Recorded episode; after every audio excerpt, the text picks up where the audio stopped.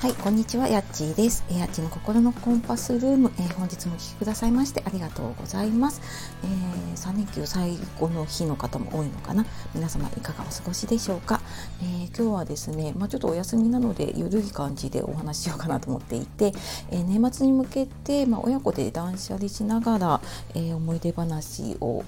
したらどうかなっていうお話をしようかなと思います。でこれ私がね普段あの就活ガイドっていうので就活の相談を受けたりとかしていて、まあ、そこにもねちょっとつながってくる話なんですけれどもあの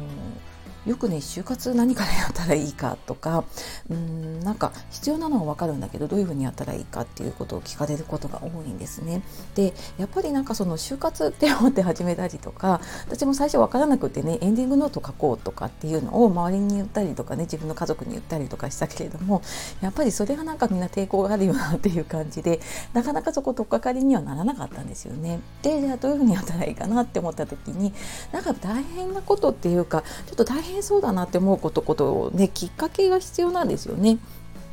でなんか例えば年末にちょっと大掃除をする時にうんとやっぱり物の処分で一番ねあの大変なのって写真が大変って言われていて、まあ、これ、まあ、今だとねデジタルの時代なんだけれども自分とか自分の親の世代ってやっぱり紙の写真アルバムが大量にあったりとかねあの今小学校とかもそんなにねアルバムすごい分厚いのなかったりとかするけれどもそういうのがね小小学校中学校高校とかってたくさんアルバムがあったりとかするその写真の処分って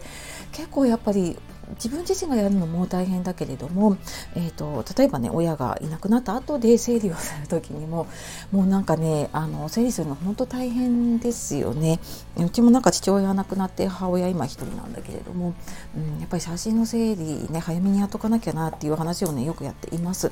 でただね全部捨ててしまおうとかあの一気に大量に減らそうと思っちゃうとやっぱりね難しいのでまず段階を追ってねまずじゃあちょっと半分ぐらいにしてみようとかまずじゃあ大事なもの100枚ぐらいにしてみようとかやっていって最終的に1冊のアルバムにするぐらいなねできるといいのかなって思ってます。であのなんかそれもねこう年末年始ちょっと大掃除をしながらうちなんかもちょっとたまたまなんか昔の話をしてた時にねアルバムを見ていてああなんかこれすごいねって、うんと、3世代でね とうちの親私でうちの子供っていう風感じでやっててででもなんかその時にやっぱりその写真の量っていうのを目の当たりにするんですよね。であなんかやっぱりちょっと写真整理しなきゃねって言いながらなんかでも写真見ながら思い出話をしながらねなんかじゃあどの写真が大事かなみたいなのをやっていくとなんか自然にこう整理ができていたりとかあとやっぱり年末っていろんな保険関係だったりとかそういうのの書類とかもね送られてきたりするので意外となんか自分自身もね保険の見直しをしたりとかそういうこともありますよね。でなんかその、まあ、自分を見直すついでになんか、えーと親のもねね意外と保険知らなかったりとかするので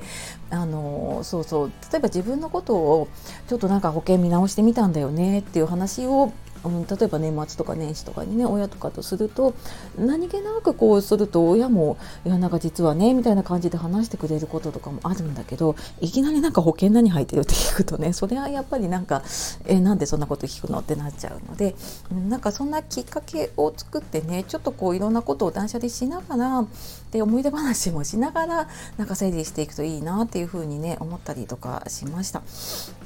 なのできっとこれからね大掃除したりとかうん、まあ、ちょっと多分ねあの1年通して、まあ、保険だったりとかあと,、えー、となんだろうな銀行の口座とかもね多分、えー、と年間で記帳したりとかあのちょっと残高確認したりとかねそういう時期になると思うのでうんなんかね何何やったらいいなんか